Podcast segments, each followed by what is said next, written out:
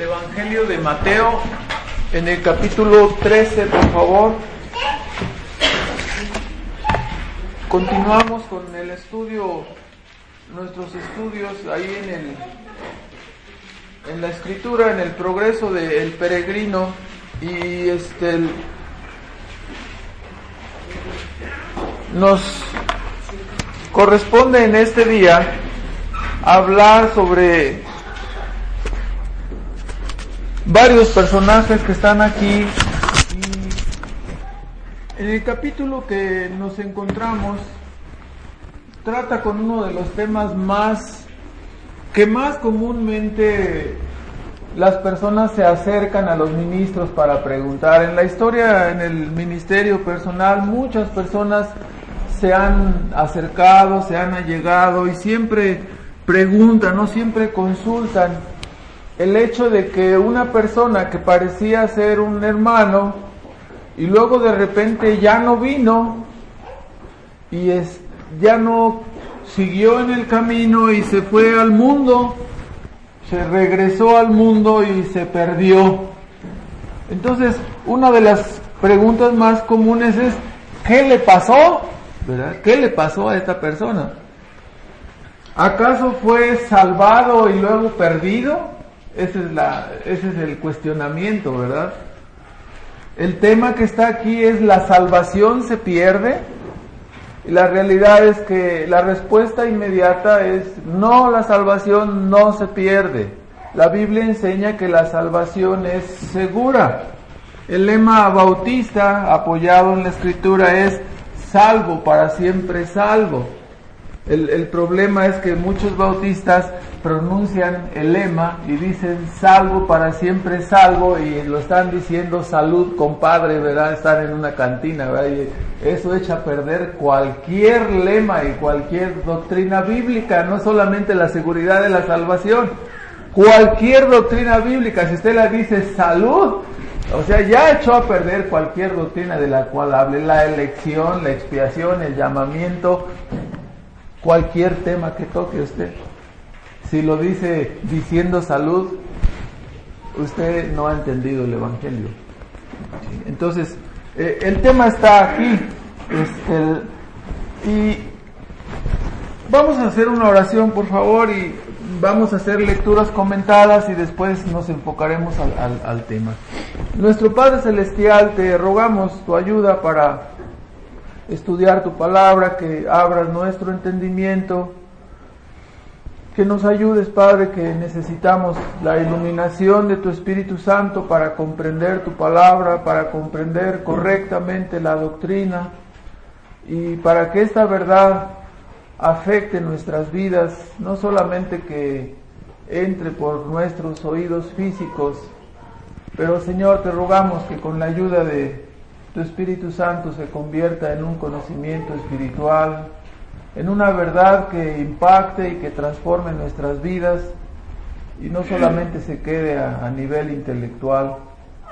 Te pedimos, Padre, tu gracia para que esto sea así y rogamos, Padre, por los méritos de Cristo Jesús, que recibas la adoración, la honra y la gloria y te suplicamos, Padre, que bendigas tu palabra y la prosperes para lo que la has enviado.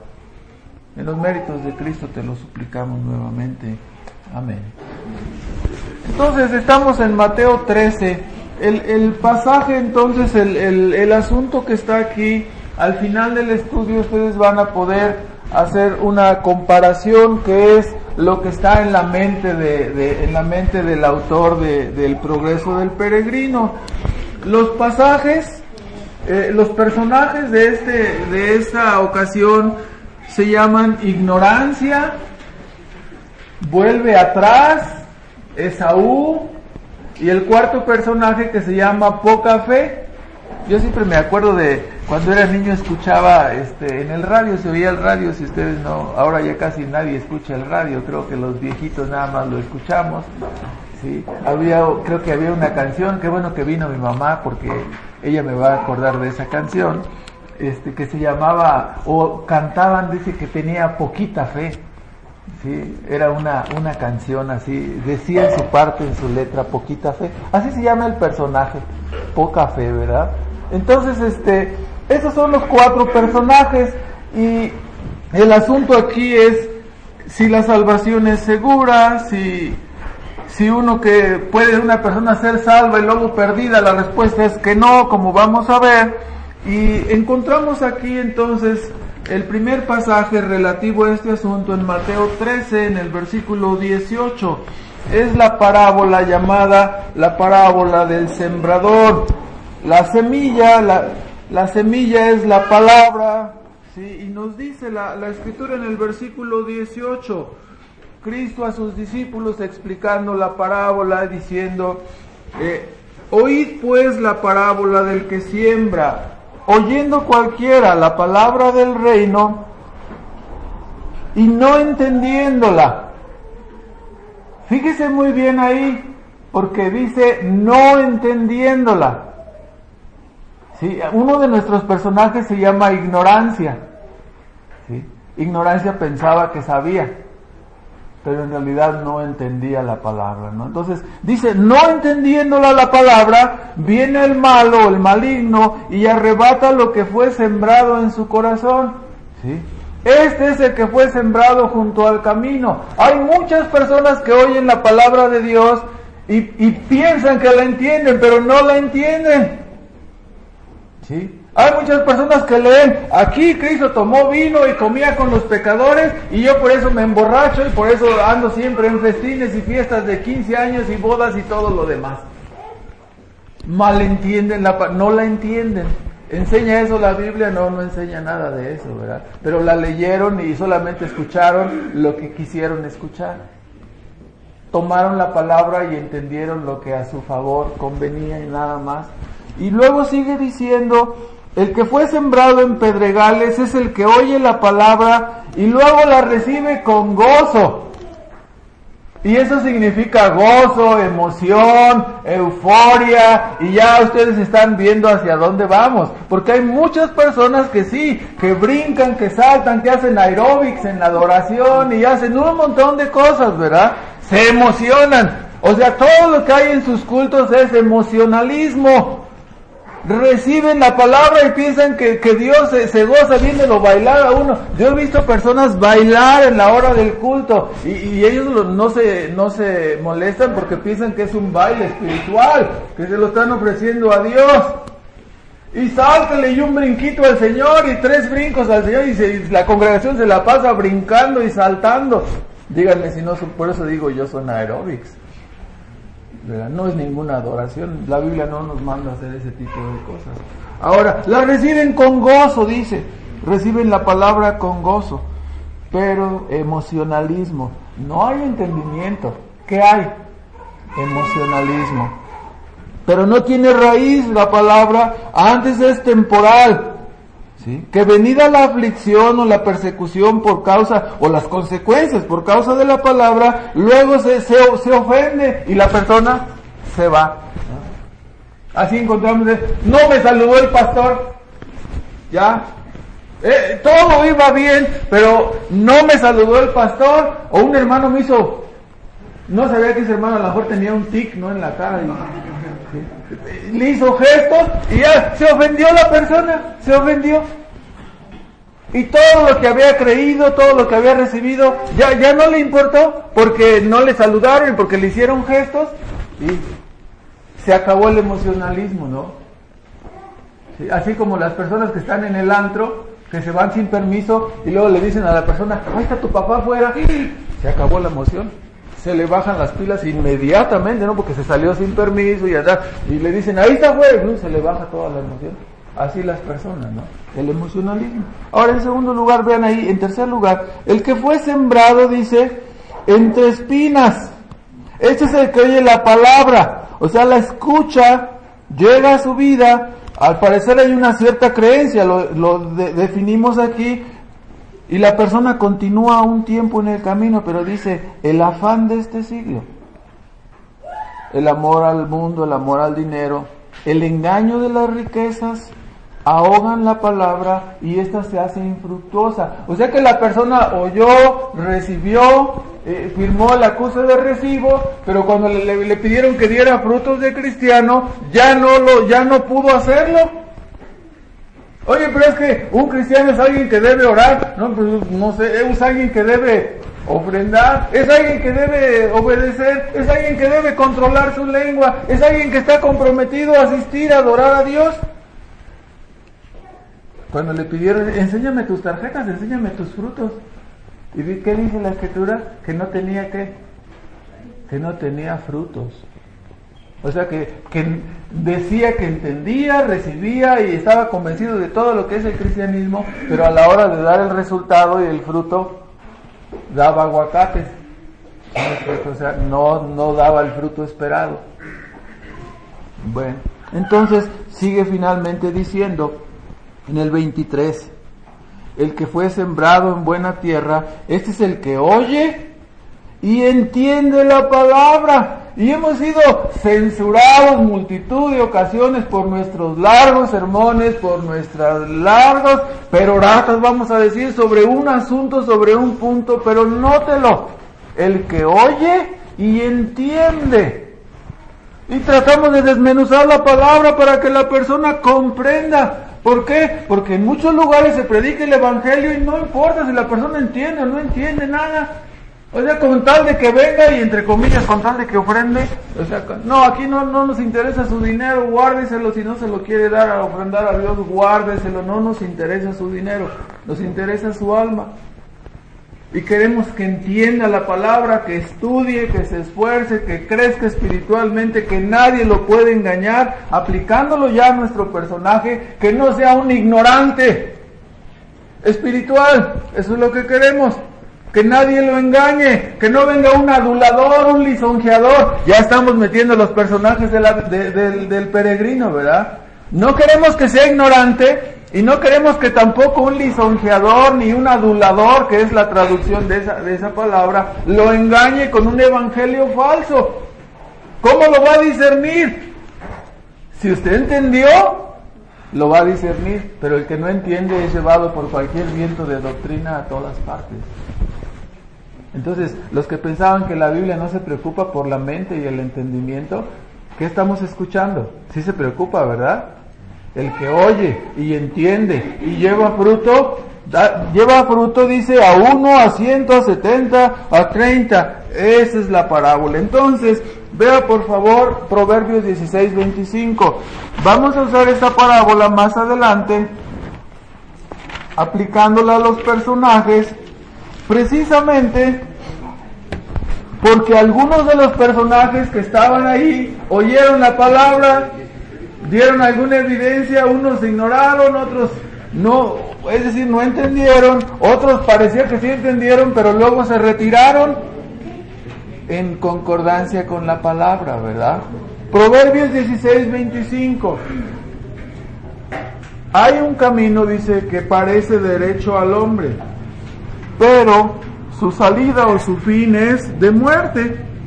O sea, el camino de las obras es lo que tenemos aquí, ¿no? Ignorancia pensaba que portándose bien iba, iba a entrar al cielo, dice, como tantos buenos hombres han entrado. Entonces, como yo hago buenas obras, decía ignorancia, seguro que voy a entrar al cielo. ¿Sí? Y aquí es donde se aplica, ¿no? El camino de las obras parece un camino bueno a los ojos del mundo, ¿no? Dice, pero es un camino de qué? De muerte. El único camino para entrar al cielo es Cristo. No hay otro camino. No hay otra manera de entrar al cielo más que por Cristo. Esa es la puerta angosta, esa es la puerta estrecha. Él es el único camino, la verdad y la vida, dijo él. Y nadie viene al Padre si no es por mí. Pero entonces si yo sigo la religión a mi manera, si yo trato de entrar al cielo portándome bien, si yo hago buenas obras, si yo trato de, de, de producir buenos frutos, o sea, si no entras por medio de Cristo desechando tu propia justicia y abrazando la justicia que es de Cristo Jesús, desechando tu propia vida y confiando más que en su obra, más que en su sacrificio, no puedes entrar en el cielo. Si no desechas tus obras. O sea, las obras son, deben ser en el orden, en el orden del cristianismo, las obras son el fruto de la salvación. Por medio de las obras no se puede obtener la salvación, lo repito, las obras son el fruto de la salvación.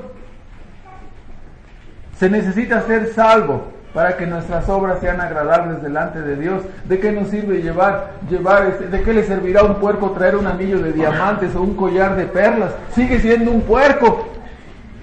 Lo que se requiere es que sea cambiado la naturaleza del puerco y entonces sí, el, diamante o, la pulsera que se ponga le va a servir y le va a hacer que se vea bien. Entonces, hay camino que al hombre le parece derecho, pero que su fin es muerte. Ignorancia pensó que por sus puras obras y por sus puros actos, él entraría al cielo. Y esa era su confianza. Estaba equivocado, ¿verdad? Estaba equivocado. Segunda de Corintios 13. En este mismo tema, otro versículo relativo, segunda de Corintios 13. ¿Por qué hablamos de este pasaje? Porque eh, dentro de dentro de las de las de los personajes ignorancia vuelve atrás está involucrado el hecho de un terrible acontecimiento dentro del cristianismo o sea, comenzamos la introducción de este servicio considerando el hecho de por qué una persona de repente asistía y luego ya deja de venir y se va al mundo. ¿Acaso fue salvo y se perdió? No, la realidad que nos enseña la Biblia es que nunca fue verdaderamente salvo, por eso se perdió.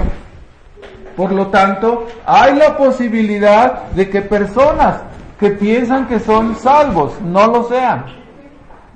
Ese es el punto hay la posibilidad de que personas que piensan que son salvos no lo sean.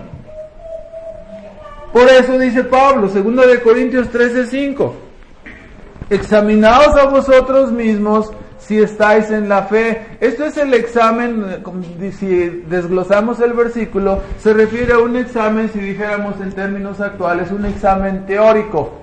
Y el otro dice, probaos a vosotros mismos. Es el examen práctico. Tú puedes llegar a un lugar y dices, se solicitan mecánicos. Y, ah, sí, usted es mecánico, sí. Y, te pones una cinta aquí en la frente, mecánico. Ya. Y luego ya llegas y, a ver, le vamos a hacer examen teórico, las herramientas y, y si no sabes, aunque te pongas con cinta canela aquí bien pegado el mecánico, no, no puedes ser mecánico. Ahora, si tú, si tú tienes pura teoría, pero luego te dicen, a ver, haga esto o haga aquel trabajo, este otro trabajo, y, y, la, la, prueba, ¿no? Que pruebes lo que... Entonces, si no lo puedes hacer, no vas a pasar el examen. La profesión de fe dice, examinaos o sea, el camino, o sea, se, se, sobreentiende que la persona que se examina debe tener un modelo contra qué comparar, debe tener, ¿cuál es el modelo que tenemos? La regla de fe y práctica es la Biblia. Aquí se nos enseña cómo una persona es salvada. Y si una persona se examina a sí mismo, lo menos que puede saber y entender es que el camino de la salvación para poder comparar su propia experiencia con el camino enseñado en la Biblia. Por eso es importante entender el Evangelio, entender la Biblia. Si no lo entendemos, ¿contra qué vamos a comparar nuestra experiencia? Vamos a caer en puras suposiciones. Yo creo, yo pienso que, que, estoy bien. Como ignorancia, pensaba que estaba bien. Y dice, bueno, ya veremos al final cómo salen las cosas. ¿Y cuál es la respuesta? ¿Qué le esperaba a ignorancia en el final? La perdición. No podemos suponer aquí en, en las cosas espirituales. Ahora entonces, examinaos a vosotros mismos, probaos a vosotros mismos si estáis en la fe, si realmente tu, tu profesión de fe concuerda con la experiencia narrada en la Biblia. Si no concuerda, entonces no puedes decir que la Biblia está mal. ¿Quién estará mal? La propia persona, ¿verdad? Ahora, dice en Mateo 7, en este mismo tema, Mateo 7, ahorita nos enfocamos a los personajes señalando algunas particularidades de ellos, ya estamos señalando algunas, no todas, pero dice aquí en Mateo 7, en el versículo 22, hablando de personajes o de personas, Cristo dice, muchos me dirán en aquel día, aquel día es el momento de presentarnos delante de Dios, el momento de, de bueno, la hora de la verdad, dicen algunos, ¿verdad? El momento en que nuestra, nuestra vida es considerada completamente. ¿sí? ¿Recibiremos recompensa o recibiremos reprobación? Dice aquí en el 721. No todo el que me dice Señor, Señor entrará en el reino de los cielos, mas el que hiciere la voluntad de mi Padre que está en los cielos. O sea, no basta tener la teoría, hay que tener que la práctica. Debes de pasar el examen teórico y el examen práctico, las dos cosas. Y, dice, y dice en el 22, entonces en aquel día muchos me dirán, Señor, Señor, no profetizamos en tu nombre y en tu nombre lanzamos demonios y en tu nombre hicimos muchos milagros. Y entonces la respuesta de Cristo dice, les protestaré o les diré en aquel día, ¿verdad? Nunca os conocí, apartados de mí, obradores de maldad. Aquí había un malentendido, un malentendido entre la persona, entre la persona y Dios. Alguien no había entendido bien las cosas. La persona llegó al momento, al final de su vida, al momento del juicio de su vida, al momento de presentarse delante de Dios y, y, la persona se encontró con que no coincidía, ¿no? Le dijeron que el examen era de, de lengua nacional, no sé si todavía se llama así, de español, creo que lengua nacional era cuando de, ni Pancho Villa estudió las de lengua nacional, ¿no? Ya está muy... Era de español el examen, ¿no? De gramática, ¿sí? Según él estudió gramática, se la pasó todo el mes y llegando a presentarse ahí, resulta que el examen era de inglés o de matemáticas o de, de otra materia. Entonces, qué problema, ¿no? Porque la persona estaba preparada para presentar un examen que no es el examen que le aplicaron.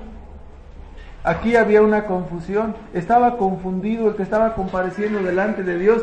Él pensó toda su vida que había servido a Dios, que todo lo que hacía, sus ofrendas, sus oraciones, sus limosnas como ignorancia, pensaba que eran para Dios y que iban a ser aceptadas. Y a la mera que, las, que llegó delante de Dios le dijo, ¿quién eres tú? No te conozco. Oye, pero yo hice todo esto en tu nombre y no te conozco, apártate de mí, obrador de iniquidad. Y no fue recibido en el cielo a la persona. Entonces, ¿quién estaba mal sintonizado? Evidentemente, ignorancia, la persona que nos referimos aquí. Él pensaba que era creyente y la realidad es que no era nada. Entonces, existe la posibilidad de que una persona sea autoengañada, se autoengañe a sí mismo. ¿Sí? A veces este, nos autoengañamos, ¿no? O sea, este, nos paramos frente al espejo y empezamos a decir, qué guapo soy, ¿no? Cuando el espejo te está diciendo lo contrario. ¿Sí me explico? Te está diciendo que no es así está mostrando que, que, no eres una persona guapa, ¿no? Si, si, entonces, este, y tú insistes, ¿no? Hasta te, te, te, engañas más y te pones medio kilo ahí de resanador y todo lo demás. Y, y, y quieres, cuando el espejo te está diciendo otra cosa, ¿no? Existe esa posibilidad. Entonces, este, otro pasaje, por favor, Hebreos 10. Ahorita relacionamos los pasajes con todo lo que estamos señalando. Hebreos 10, el tema aquí es un tema muy, muy feo. Feo ¿por qué? Porque nos habla de las personas que profesaban o que tenían una profesión de fe y que caminaron por un tiempo, aquellos que fueron sembrados entre espinas o entre pedregales, y que finalmente dieron, dieron cierto, gustaron el, el, don celestial y saborearon las cosas del reino venidero y finalmente retrocedieron, es decir, se convirtieron en apóstatas. Dicen 10, 28 del libro de Hebreos, el que menosprecia la ley de Moisés, aquí hay un comparativo entre la ley de Moisés y el Evangelio de, la vida. El que menosprecia la ley de Moisés por el testimonio de dos o tres testigos muere o moría sin ninguna misericordia, era juzgado y moría. Dice entonces, si tú despreciabas la ley de Moisés, que es menor que Cristo, ahora si tú menosprecias el Evangelio de, de Jesús, que es mayor que Moisés, o sea, ¿qué piensas que puedes tener?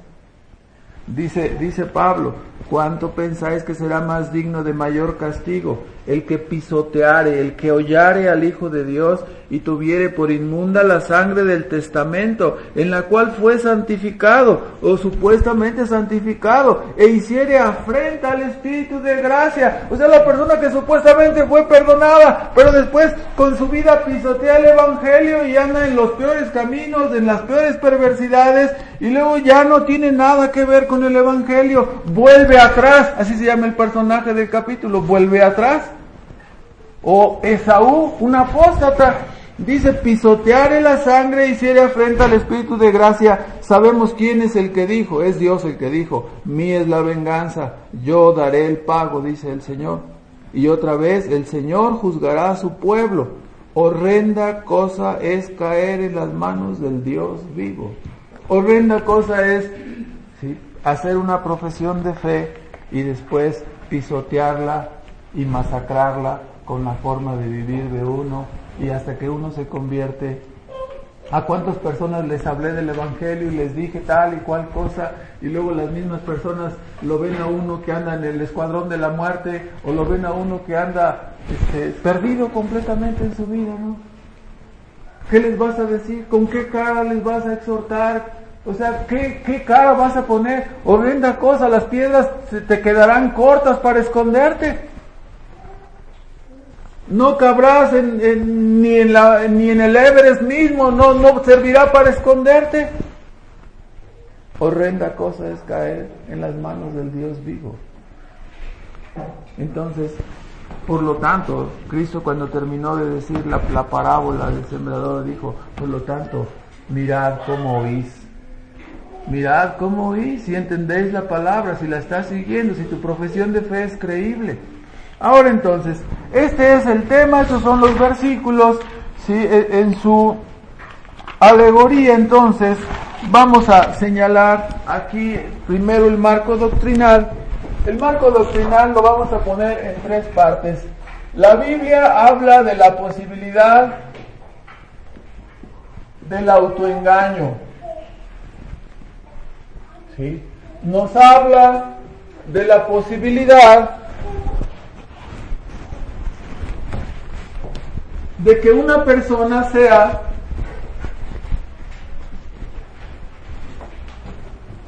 de que una persona sea autoengañada y nos habla de la posibilidad de que una persona sea una apóstata.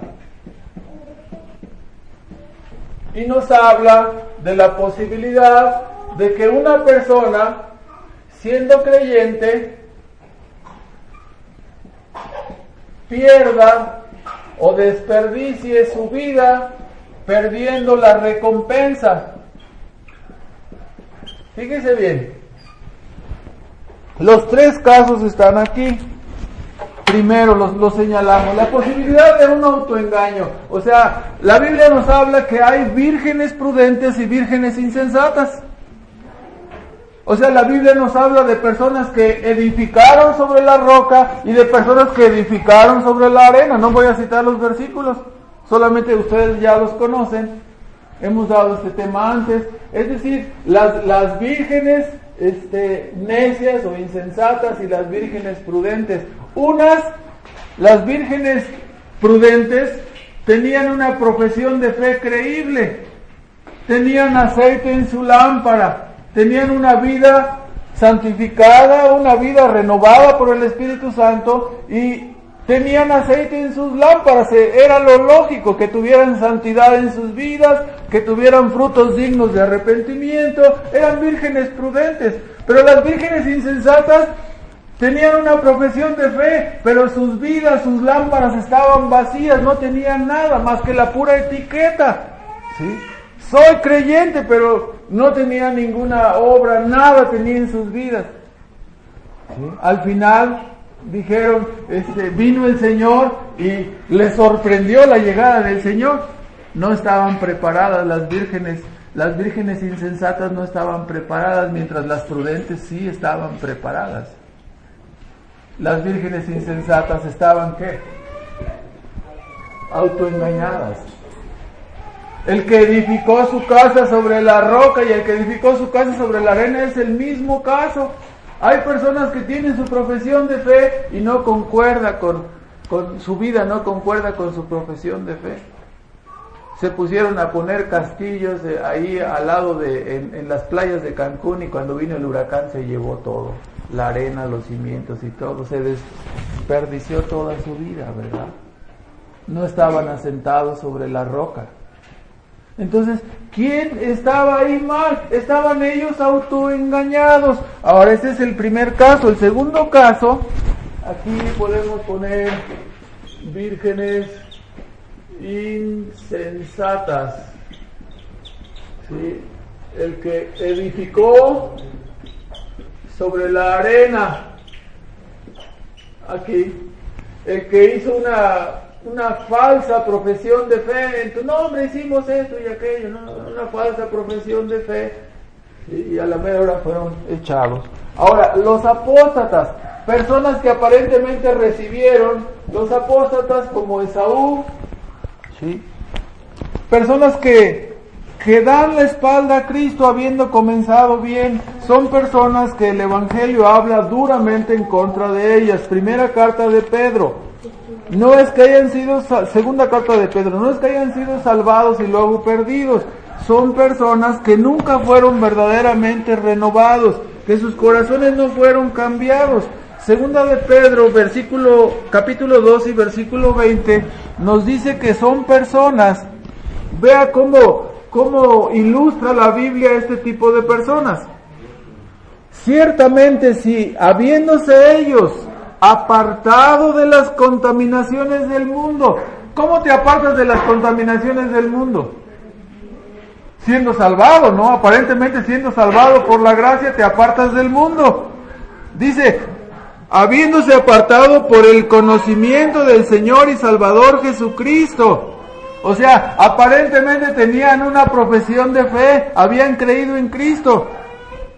Y otra vez envolviéndose en esas contaminaciones, ¿verdad? Envolviéndose en ellas, son vencidos. El pecado del cual habían sido limpiados y perdonados es otra vez resucitado en sus vidas y cobra dominio y control sobre esas personas. Su fin, dice, sus postrimerías son hechas peores que su principio, porque mejor les hubiera sido no haber conocido el camino de justicia que después de haberlo conocido, volverse atrás del santo mandamiento que les fue dado. O sea que te está diciendo que su castigo y su condenación y el juicio que Dios tiene para tales personas es mucho peor que si hubieran permanecido en la ignorancia del Evangelio. Es mucho peor, serán castigados duramente porque tomaron en vano lo que vimos en la mañana en la, clase dominical, tomaron en vano la palabra de Dios, tomaron en vano el mandamiento. Les ha acontecido, dice Pedro, lo del verdadero proverbio. El perro vuelve a su vómito y la puerca lavada a revolcarse en el cielo. Cada animal de estos hace lo que es conforme a su naturaleza. El perro traga su vómito y el puerco se revuelca en el lodo conforme a su naturaleza. Esas personas, ¿qué hicieron? ¿Sí? ¿Qué hicieron? Volvieron al pecado conforme a su naturaleza porque no habían sido cambiados, no habían sido salvados nunca. Estaban, sí, engañados totalmente y por eso se convirtieron en apóstatas que dieron dieron la espalda a Cristo, ¿no? Dieron la espalda a Cristo, teniendo una profesión de fe, la pisotearon y le dieron la espalda. Ahora, en primera de Juan 2.19 dijimos la primera afirmación al, comenzar, que la salvación es segura, que no se pierde. Y el apóstol Juan aclara este comentario diciendo que este tipo de personas, dice 2.19 de primera de Juan, salieron de nosotros, pero no eran de nosotros. Porque si fueran de nosotros, de los creyentes verdaderos, hubieran cierto permanecido con nosotros, porque la salvación no se pierde. Pero salieron. Estas personas son apóstatas. Salieron para que se manifieste que, que, que todos no son de nosotros. O sea, todo eso parece un trabalenguas. Lo que nos está diciendo es, las personas que no perseveran hasta el fin, que no continúan hasta, en su profesión de fe hasta el final, son personas que de una de otra manera o fueron por algún motivo o sembrados entre espinos o sembrados entre piedras, aunque tarden muchos años. Pero finalmente lo que es su naturaleza aflorará y surgirá y abandonarán tarde o temprano la congregación porque no han sido personas verdaderamente renovadas no han sido salvados. Ahora, en tercer lugar, aquí estamos hablando de la posibilidad de perder la recompensa. Muchas personas se confunden porque ven textos y, dicen, no, pues aquí, este, primera de Juan, estamos en primera de Juan, vea ahí en la segunda de Juan, versículo 8, por favor. Y sin perder ahí segunda de Juan, ahí adelantito de, de donde estamos, busque también Primera de Corintios 3.15. Y nos vamos primero sobre este pasaje, Primera de Corintios 3.15. Hablando de los creyentes que somos, eh, poniendo el símil o la figura de que los creyentes somos como piedras vivas que formamos un edificio. La, la, la ilustración ahí es que la iglesia es como un templo formado por las piedras vivas que somos los creyentes y la presencia de Dios en espíritu desciende ahí, ¿sí? Y, por eso la, la reunión de la iglesia es muy importante. Entonces, porque nos convertimos en templo de Dios y somos morada del Espíritu Santo cuando hacemos sesión. Ahora resulta entonces que este, este, esta piedra viva dice, puede sobreedificar. 3.10. Conforme a la gracia que me ha sido dada, dice Pablo, yo como perito arquitecto puse el fundamento y otro edifica encima. Pero cada uno vea cómo sobreedifica, o sea, lo que va poniendo encima. ¿Sí? Porque nadie puede poner otro fundamento que el que está puesto, el cual es Jesucristo. Y si alguno edifica sobre ese fundamento oro, plata, piedras preciosas, madero, heno, hojarasca, Note, la obra de cada uno será manifestada porque el día la declarará, porque por el fuego será manifestada y la obra de cada uno, cual sea el fuego, hará la prueba. Si permanece la obra que sobreedificó, recibirá recompensa. Si la obra de alguno fuere quemada, será perdida. O sea, sufrirá pérdida. O sea, está diciéndonos qué cosa sufrirá pérdida, el empero será salvo, mas así como por fuego.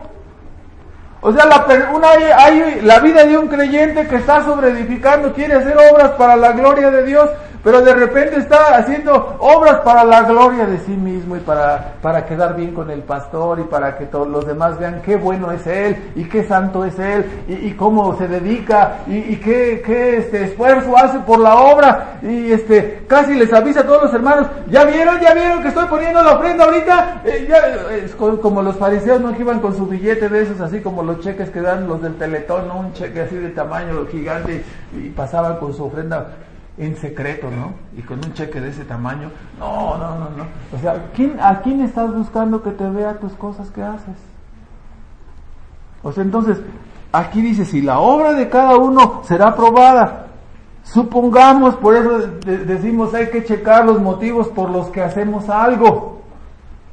Porque nos pudiéramos encontrar con que los motivos nuestros fueran qué? Falsos.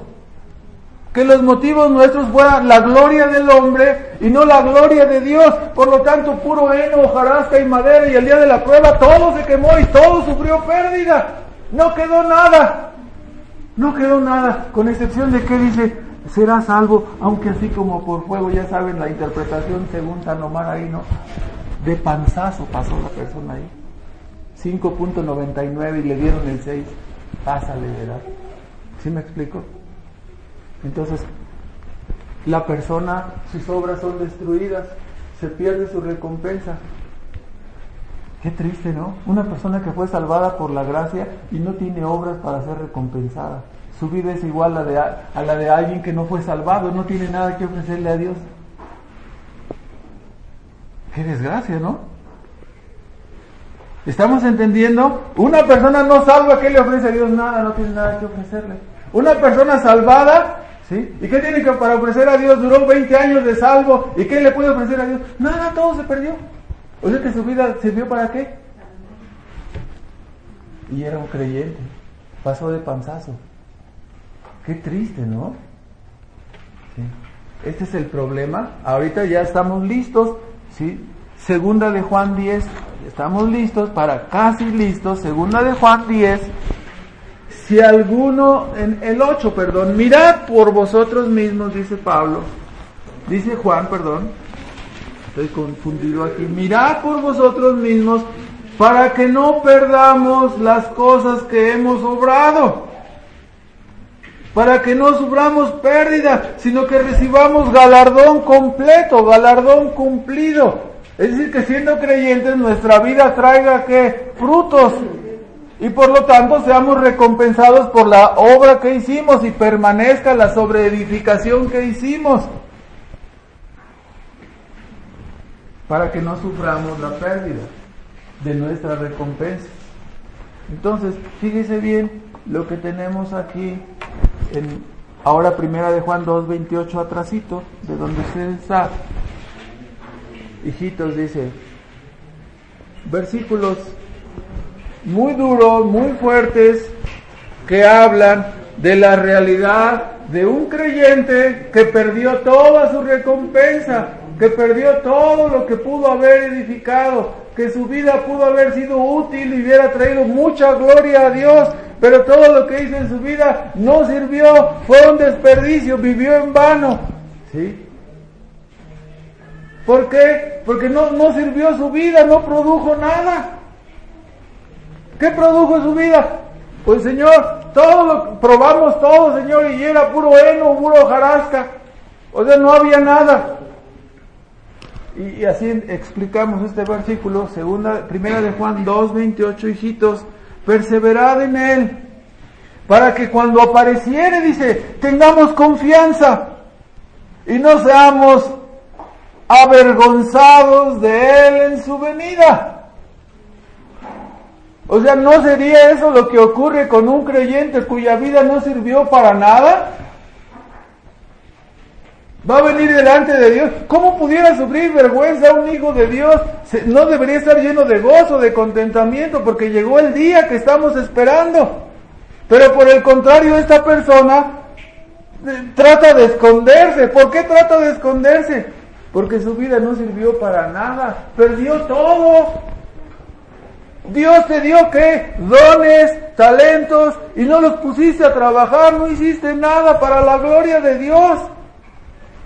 Todo se quemó, madera, heno, jarasca, fue prendido, desapareció. No sirvió tu vida para nada, para glorificar a Dios. Y uno pudiera decir, si mi vida va a ser así, Señor, qué vergüenza. Dice, hijitos, estas cosas les, les escribo, perseverar en Él. ¿Para qué perseveramos en Él? ¿Para qué permanecemos en la vid? Dígamelo usted. Las ramas que permanecen en la vid, ¿qué? llevan fruto y son podadas y dan más fruto. Si permanecemos en Él no vamos a estar estériles y sin fruto. Si permanecemos en Él vamos a producir mucho fruto, no vamos a perder nuestra recompensa, vamos a ser galardonados. Por lo tanto dice, permanezcan en Él. Ahora entonces estamos listos. Los personajes los personajes de, de nuestro capítulo. Sí. Aquí este un creyente, un creyente que perdió, que perdió todo, no perdió su salvación, pero perdió todo, ¿verdad? Su oportunidad para llevar fruto. Ahora, díganme usted los personajes del capítulo que nos toca el día de hoy. ¿Cuáles son los personajes? Ignorancia. Uy, esto no se ve. Esto no se ve nada. Ignorancia. Vuelve. Esto parece nombre de éxito grupero, ¿no? Así vuelve atrás. ¿Y qué, cuál otro? Esaú. Y el último, poca, poca fe. Cuatro personajes. Ok. Entonces, el primero de ellos, ignorancia. Ya hemos dicho algunas cosas rápido, vamos a dar un semblante de ellos y luego concluimos.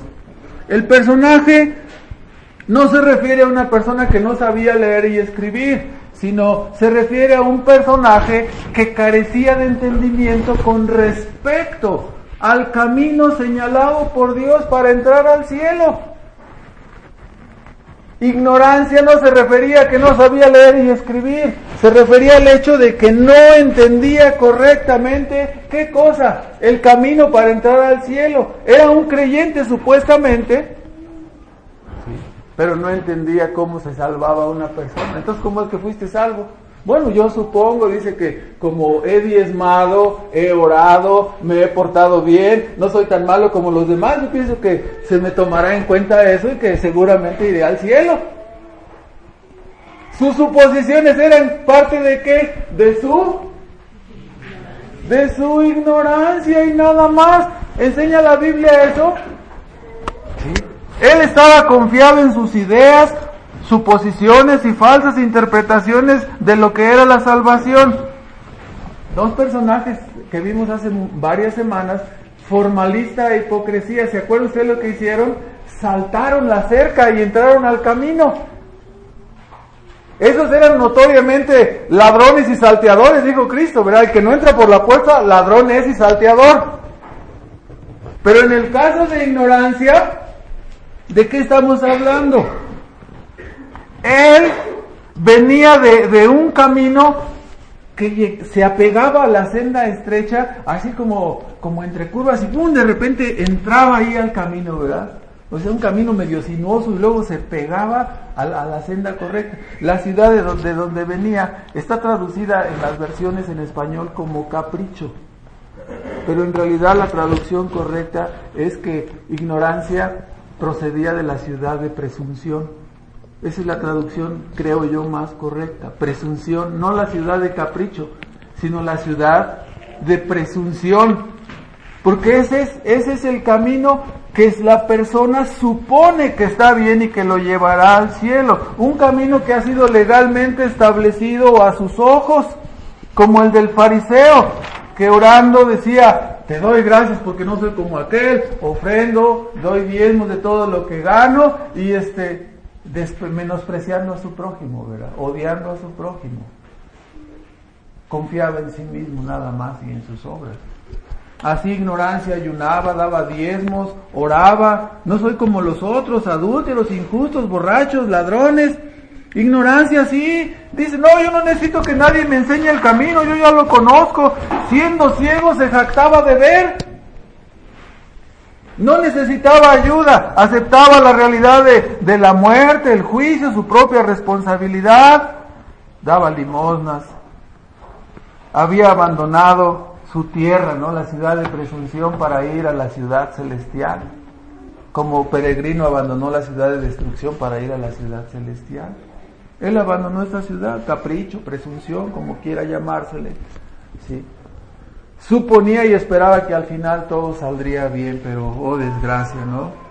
Cuando se le empezaron a censurar los cristianos verdaderos.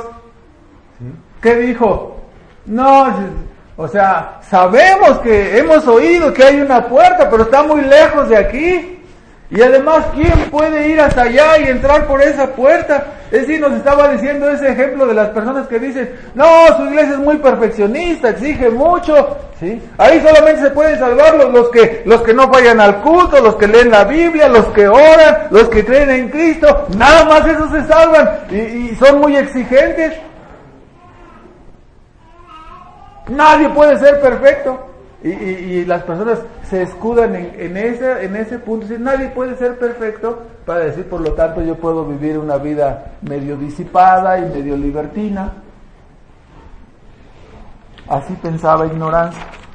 La condición de ignorancia refleja la postura evangélica oficial del tiempo de la vida de Bunyan en Inglaterra. ¿Lo repetimos?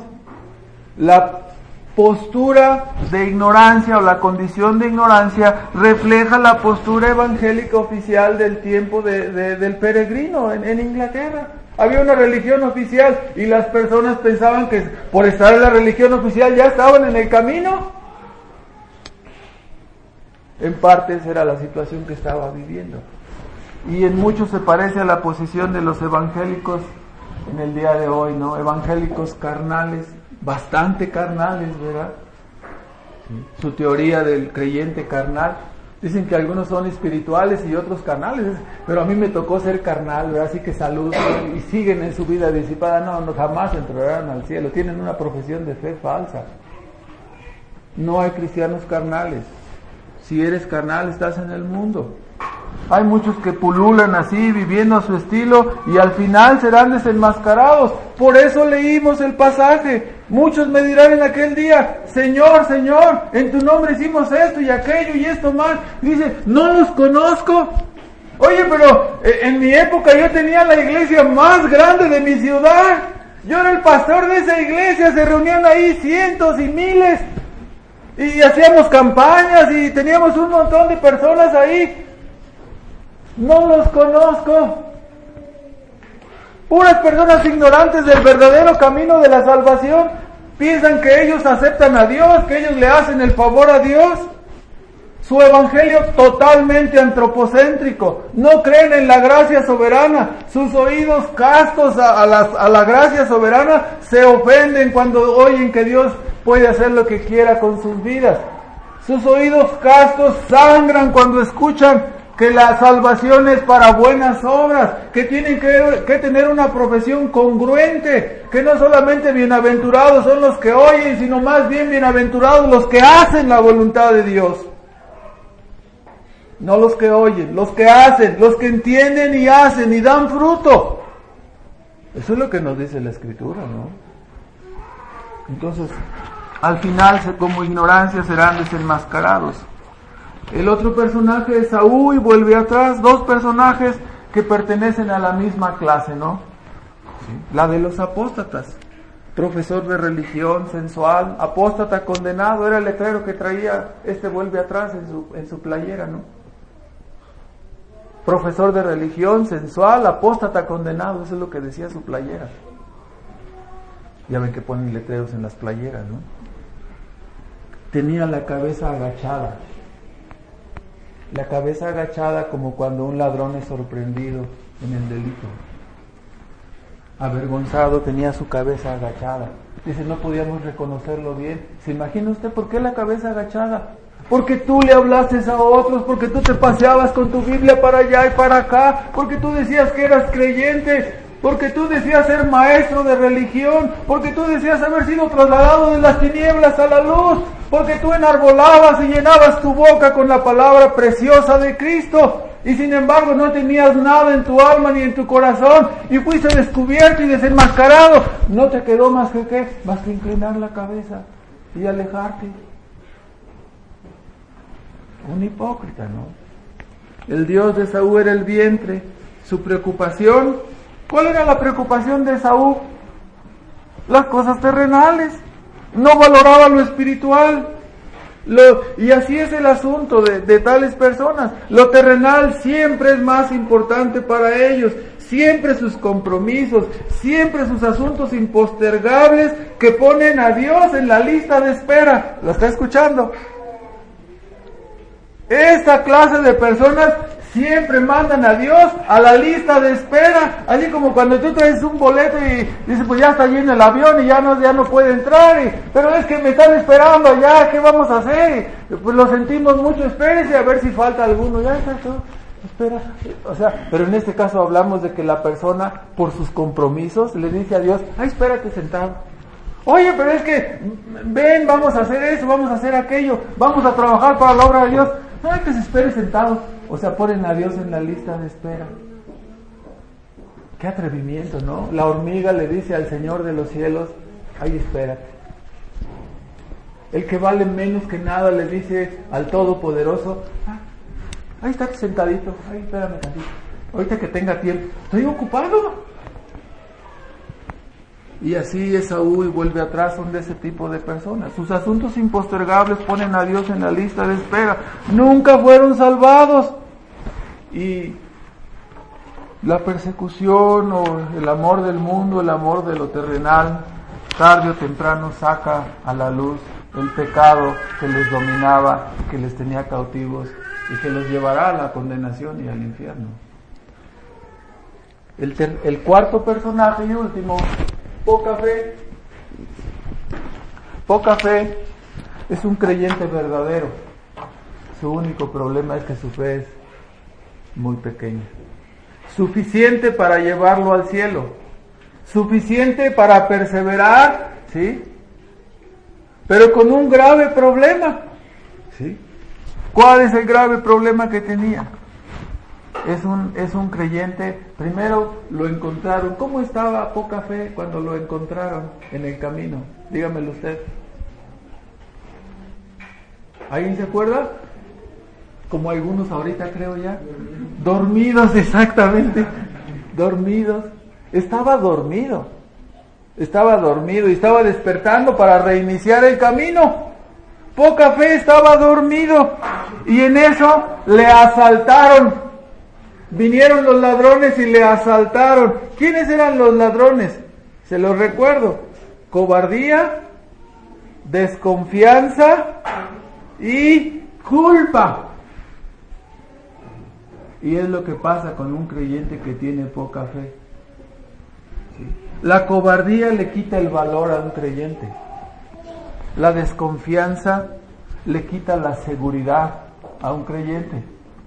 Y la culpa le quita la paz a un creyente. O sea que era un creyente, ¿cómo? Que no tenía valor. Era un creyente que no tenía seguridad y era un creyente que no tenía paz en su corazón. ¿Para qué sirve una persona así? ¿Para qué sirve? Puede dar testimonio de la fe que hay en él. Puede morir en la cruz eh, martirizado otra vez como murió Cristo. ¿Para qué sirve una persona así? Un creyente sin valor, eh, te, quiero hablar del Evangelio, pero no, mejor no porque me da pena. No, no es que no sé si, si realmente salve o no salve. O sea, ¿para qué sirve una persona así? ¿Para qué sirve? Si tienes que ir a predicar, pero yo es que no puedo, es que no, no sé si deba, no sé si, si no tiene seguridad. Y, es que vas a predicar y vas a predicar de la, de la justificación por la fe sin obras. Pero es que me siento culpable por mi vida pasada. Todavía de repente me levanto y, me acuerdo de quién era y, me mata la culpa. ¿Sí? Ya saben que uno de, de, los títulos, porque ni siquiera la película he visto en toda mi vida, ¿verdad? Ese que sé lo que hiciste el verano pasado. ¿sí? O sea, la culpa de, la culpa de lo que hiciste en tu vida anterior se traslada a tu mente y te incapacita. Vamos a suponer que tú fuiste un drogo, drogadicto, lo que sea, o un borracho, o un estafador, un defraudador, un ladrón, un adúltero, y, de repente viene, eh, estás tú, este, eh, vas a predicar y viene a tu mente, borracho, ya te olvidaste, hipócrita cómo eras, cómo andabas arrastrándote ahí en la cantina, ¿Ya te olvidaste cómo eras? Grosero, maldiciente. Y tú ya te arrepentiste, le diste la espalda a esas cosas, pero esas cosas están ahí, de repente la conciencia las trae a la mente o el enemigo las pone en tu mente y, Y la poca fe hace que esas cosas triunfen sobre ti y, y, vas a, pastor, no voy a poder hacer esto. ¿Por qué? Porque me siento culpable. La culpa te, incapacita. No puedes hacer nada porque la culpa te está matando. ¿Que no eres justificado por la fe sin obras? Damos gracias a Dios que somos justificados solamente por la fe de Cristo. Solamente por la obra preciosa de Cristo. Ninguna otra cosa salva a una persona más que la obra pura de Cristo. Sus sufrimientos y su muerte en la cruz. Su vida perfecta imputada a mi cuenta como si yo la hubiera hecho. Descansamos en esa obra. No, nadie puede descansar en su vida. Si usted descansa en su vida se va a sentir culpable, va a perder su seguridad, su paz, no va a tener confianza y no va a poder ser un siervo útil. Por eso se llama que poca, poca fe. Y es muy terrible, ¿no? ¿Cuál fue el problema de poca fe? El problema de poca fe es que estaba muy ansioso, muy preocupado por, por los centavos, por el dinero. Y finalmente lo asaltaron. Y, dice Cristiano, Esperanza no entendía bien, era, era Esperanza un creyente verdadero que no entendía la seguridad de la salvación, de lo cual estamos tratando ahora un poco. Esperanza dijo, no, la única diferencia entre poca fe y Esaú es que este poca fe, dice, como diciendo, me hizo poca fe, hubiera vendido sus joyas y hubiera salido adelante. No. Las joyas que tenemos los creyentes verdaderos no pueden ser vendidas. Cristiano le dijo, eres como un recién nacido, eres un tonto, eres un necio, no, has, entendido bien la doctrina. El asunto aquí, ¿no? Es que el, él tenía un certificado y tenía joyas. Dice que los ladrones no se las pudieron quitar. ¿Quién le asaltó? ¿Cómo se llamaban esos tres bribones? Cobardía, desconfianza y culpa. O sea, eso no te quita la salvación, pero te quita la paz, te quita la seguridad y te quita el valor. Por lo tanto, te deja como un guiñapo, dice que era todo débil y siguió en el trayecto, pero su palidez era tal y su desnutrición era tal que, que este, con lástima, con limones y todo, siguió caminando en el camino de la vida cristiana hasta que llegó al final. Tenía poca fe, pero le sirvió para, para ser salvo. Cada creyente debe vencer a estos bribones, dijo Esperanza a Cristiano, tú hablas así, dice, porque nunca te has enfrentado con ellos. Y dice, momento, ya me enfrenté con ellos. Y no los vencí yo, dice, sino que andaba vestido para la hora de la prueba. Estaba vestido con toda la armadura de Dios. Cuando llegó la hora de la prueba, entonces él pudo resistir con el escudo de la fe, pudo luchar con la espada del Espíritu, los dardos y todo lo que le trataron de hacer tenía puesto su casco, su yelmo de fe, su esperanza. La justicia cubriéndole sus partes vitales, su corazón, la justificación por la fe, por lo tanto la culpa no lo destruyó. Estaba vestido para la hora de la prueba cristiano, dijo yo lo enfrenté y cuando clamé al Dios, orando en todo tiempo, dice, cuando clamé a Dios, estos bribones corrieron. Corrieron. Entonces, dice, finalmente dice, creo que lo que guardó, lo que me guardó y lo que guardó a poca fe de que no le robaran sus joyas, dice, ¿qué fue? La providencia, preservación y perseverancia de los creyentes. Poca fe fue guardado porque Dios lo preservó con vida. Este es el punto apenas sí comía, pero llegó al cielo. Entonces, vamos a terminar con algunos comentarios de, aplicación. Ya usted, si yo le pregunto, ¿entendió? ¿Dónde ubicaría ignorancia en este marco doctrinal entre las personas autoengañadas, los apóstatas o los que pierden su recompensa? ¿Dónde ubicaría ignorancia? Aquí, en el autoengaño. Él pensaba que era salvo o que su creencia le iba a llevar, pero en realidad estaba autoengañado. ¿Dónde ubicaría usted a vuelve atrás? Como un apóstata, vuelve atrás. ¿Dónde ubicaría a Esaú? Como un apóstata. ¿Y dónde ubicaría a poca fe? Como una persona que pierde su recompensa. Su oportunidad de llevar fruto. No perdió sus joyas, su joya era la justificación, la salvación de gracia, su certificado. Lo que pasa es que el certificado, si se acuerdan ustedes, dice ahí que el certificado dice, se olvidó de que lo llevaba. Cuando un cristiano olvida la seguridad de la salvación, entonces se vuelve una persona sin valor, ¿no? Sin fuerza. Es como una, como una, este, no sé si la aplicación convenga aquí, o sea, si como un antibiótico que ya está caduco, ¿no? Ya no tiene fuerza. Ahora, ¿cuán diferente el evangelio humanista, oficial, sacralista, al evangelio de la gracia soberana, ¿no? No he hecho cantería, hermanos, ser minucioso en asegurarnos de que tenemos una experiencia de salvación genuina y no oropel. Las consecuencias son trágicas. Si pensamos que somos creyentes y no lo somos, correremos el mismo destino de ignorancia. Seremos condenados. La ignorancia, pues, es... Hay, hay un libro, eh, un comentario que leía yo de un libro puritano de aquel entonces, el cual fue la base para que este eh, Bunyan escribiera este personaje en su libro. Era un libro muy famoso que se llamaba El pecado de la ignorancia. El pecado de la ignorancia.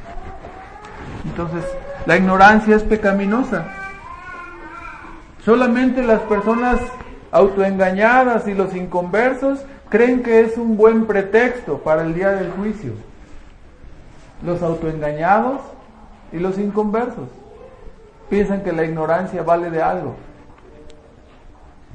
Pero la realidad es que no les alcanzará para nada. Ahora, no debemos burlarnos de, poca fe, porque uno piensa, no, poca fe ya ni la hace, ¿verdad? Es como las personas que hablan en forma necia cuando hablamos de los israelitas, dicen, pero qué necios, hombre, cómo, cómo en, el, trayecto, en el camino al desierto, a la tierra prometida, tantas necedades que hicieron los, los israelitas, y, tiende uno como a, como a inflarse, ¿verdad? Así como Pedro, estos cuates no entienden, yo, yo jamás te negaría, primero me muero que negarte, Cristo. O sea, se iba inflando, ¿no? Como un globo tremendo. No debemos burlarnos de poca fe debemos allegarnos a los medios de gracia. Debemos allegarnos a Cristo para tener fuerza, para tener valor para el momento de la prueba. ¿Cuáles pueden ser las razones de, de tener una poca fe? La única razón porque la fe no sea fortalecida es porque la fe no es alimentada. ¿Dónde se alimenta la fe? Es provista a través de la palabra de los medios de gracia. Por lo tanto, el descuido de los medios de gracia, el descuido de no asistir a la predicación, no leer la escritura, no orar, te hace como poca fe. Te va debilitando, te va debilitando, te hace famélico, te hace, este, ¿cómo se llaman eso de, de las mujeres ahora que no comen? Ante hace anoréxica, ese, exactamente. Te, te, debilita hasta el grado de que te quedas flaquito. Servirás a lo mejor para modelo de televisión, pero no sirves para el Evangelio. Poca fe, desnutrido. Es el descuido de los medios de gracia.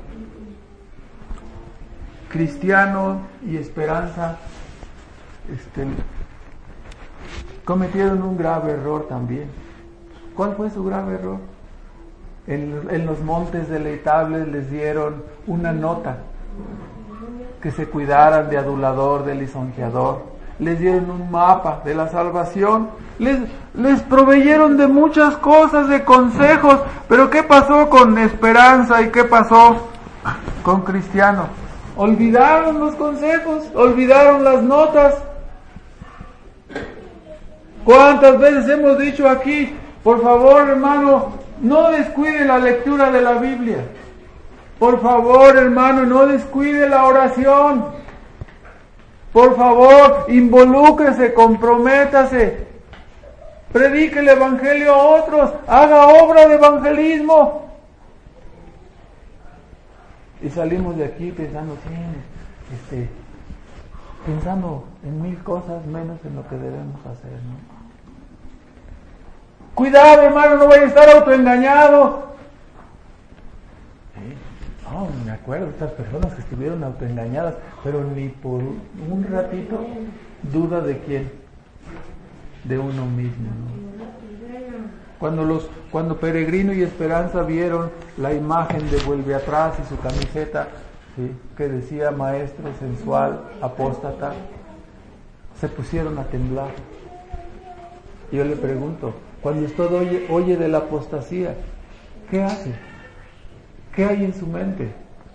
¿Qué hay en su corazón? ¿No tiene miedo de convertirse en un apóstata? ¿No tiene miedo a causa de su descuido de, ser una persona autoengañada? ¿No tiene miedo de, si su vida no corresponde a, la demanda de una profesión de fe genuina? ¿No tiene miedo de ser desenmascarado? ¿Piensa que el Evangelio es un juego? Por favor, ¿de qué manera podemos decirle que el Evangelio es genuino? Que solamente Cristo salva, que solamente por medio de permanecer en Él y perseverar en Él seremos salvos de la ira venidera. ¿De qué manera podemos decírselo? Para que usted lo crea, para que usted sea convencido, ¿sí? Para que sea persuadido de que la vida no es para pasarse todas las tardes de tele y que la vida no es para, eh, para viajar por todo el mundo y que la vida no es para, para pasársela estudiando todo el tiempo y finalmente morirte y ser condenado en el infierno. Para eso es la vida. ¿Por qué tienes conciencia? ¿Por qué tu conciencia te demanda? ¿Por qué hay responsabilidad? ¿Por qué piensas en el bien y el mal? ¿Por qué te aterra el momento de llegar al día del juicio, al momento de estar enfrente de Dios? Esas cosas surgen solamente por el hecho de que tenemos impresa y grabada la ley de Dios en nuestra mente y por el hecho de que hay una conciencia de la existencia de Dios inscrita en nuestra propia mente y no la podemos sacar. A menos que le demos garrotazos hasta que, hasta que ya no nos diga nada. Entonces, el descuido de los medios de gracia. Ahora, este, por eso ellos cayeron en la red de, del lisonjeador. Yo te pregunto, ¿cómo es tu vida? ¿Cómo es tu vida? Por favor, piénsalo. No pienses en la vida de tu vecino. No pienses en la vida de tu esposo, de tu esposa, de tus amigos. Piensa en tu vida. ¿Cómo es tu vida? Descuidada, sin obras, muy interesada en el dinero, muy interesada en lo material. ¿Cómo es tu vida? ¿Está falta de lectura? Piénsalo. ¿Cuántas veces agarraste la Biblia esta semana? Piénsalo y contéstalo. ¿Cuántas? Nos hemos encontrado ese librero que está ahí para los asiduos lectores de esta congregación. Y nos hemos encontrado Biblias ahí, ¿no? Que pasa una semana y otra semana y la Biblia está ahí. O sea, si pudieran decir ellos, yo leo mi Biblia. Pues si tu Biblia la dejaste aquí hace 15 días. Entonces, está fallando la lectura, la oración, entonces, si esto está fallando, yo te pregunto, ¿qué te hace pensar entonces que tú seas un creyente verdadero? ¿Qué te hace suponer que irás al cielo? ¿Por qué no ves tu necesidad? Si no has sido renovado, si no has sido salvado, entonces pide la vida. Pide la renovación de tu alma, pide ser salvado por la gracia que hay en Cristo Jesús.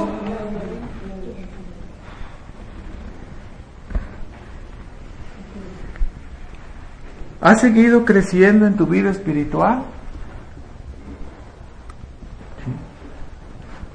La niña más cercana que tengo aquí es Fernanda. La vimos que la cargaba su mamá hace muchos años.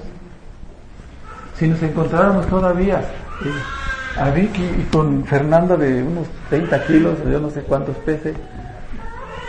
Y a ella que dice agú, agú, diríamos, no, algo no está bien, ¿verdad? No ha crecido. Si nos encontráramos a Ámbar, ¿sí? Ámbar todavía, Ámbar, cuatro meses, cinco meses, ¿cuántos tiene?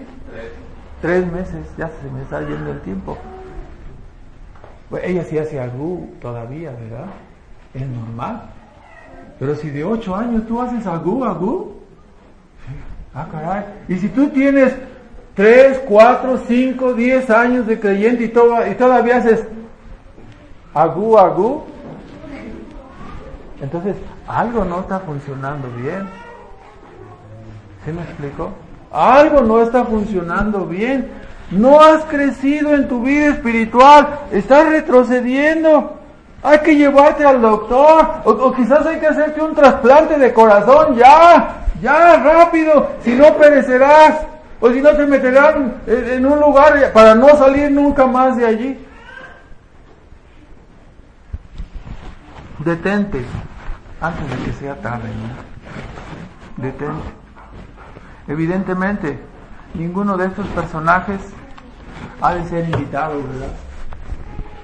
Pudiéramos decir, terminar el sermón, decir, vamos a aplicarlo. Hay que imitar a ignorancia. No, no hay que imitarlo. Hay que imitar a, a, Saúl y a vuelve atrás. No, no hay que imitarlo. Hay que imitar a poca. No, tampoco hay que imitarlo. Nuestro modelo a seguir es Cristo, la obediencia de Cristo. Tome el ejemplo de la vida de un gran personaje de la Escritura, ¿sí? como el apóstol. Todo lo que, lo que vea de Cristo en él, sígalo, cópielo. Y que su vida no sea estéril, que su vida lleve fruto. Hermanos, gracias por su paciencia. Oramos, por favor, nos ponemos de pie.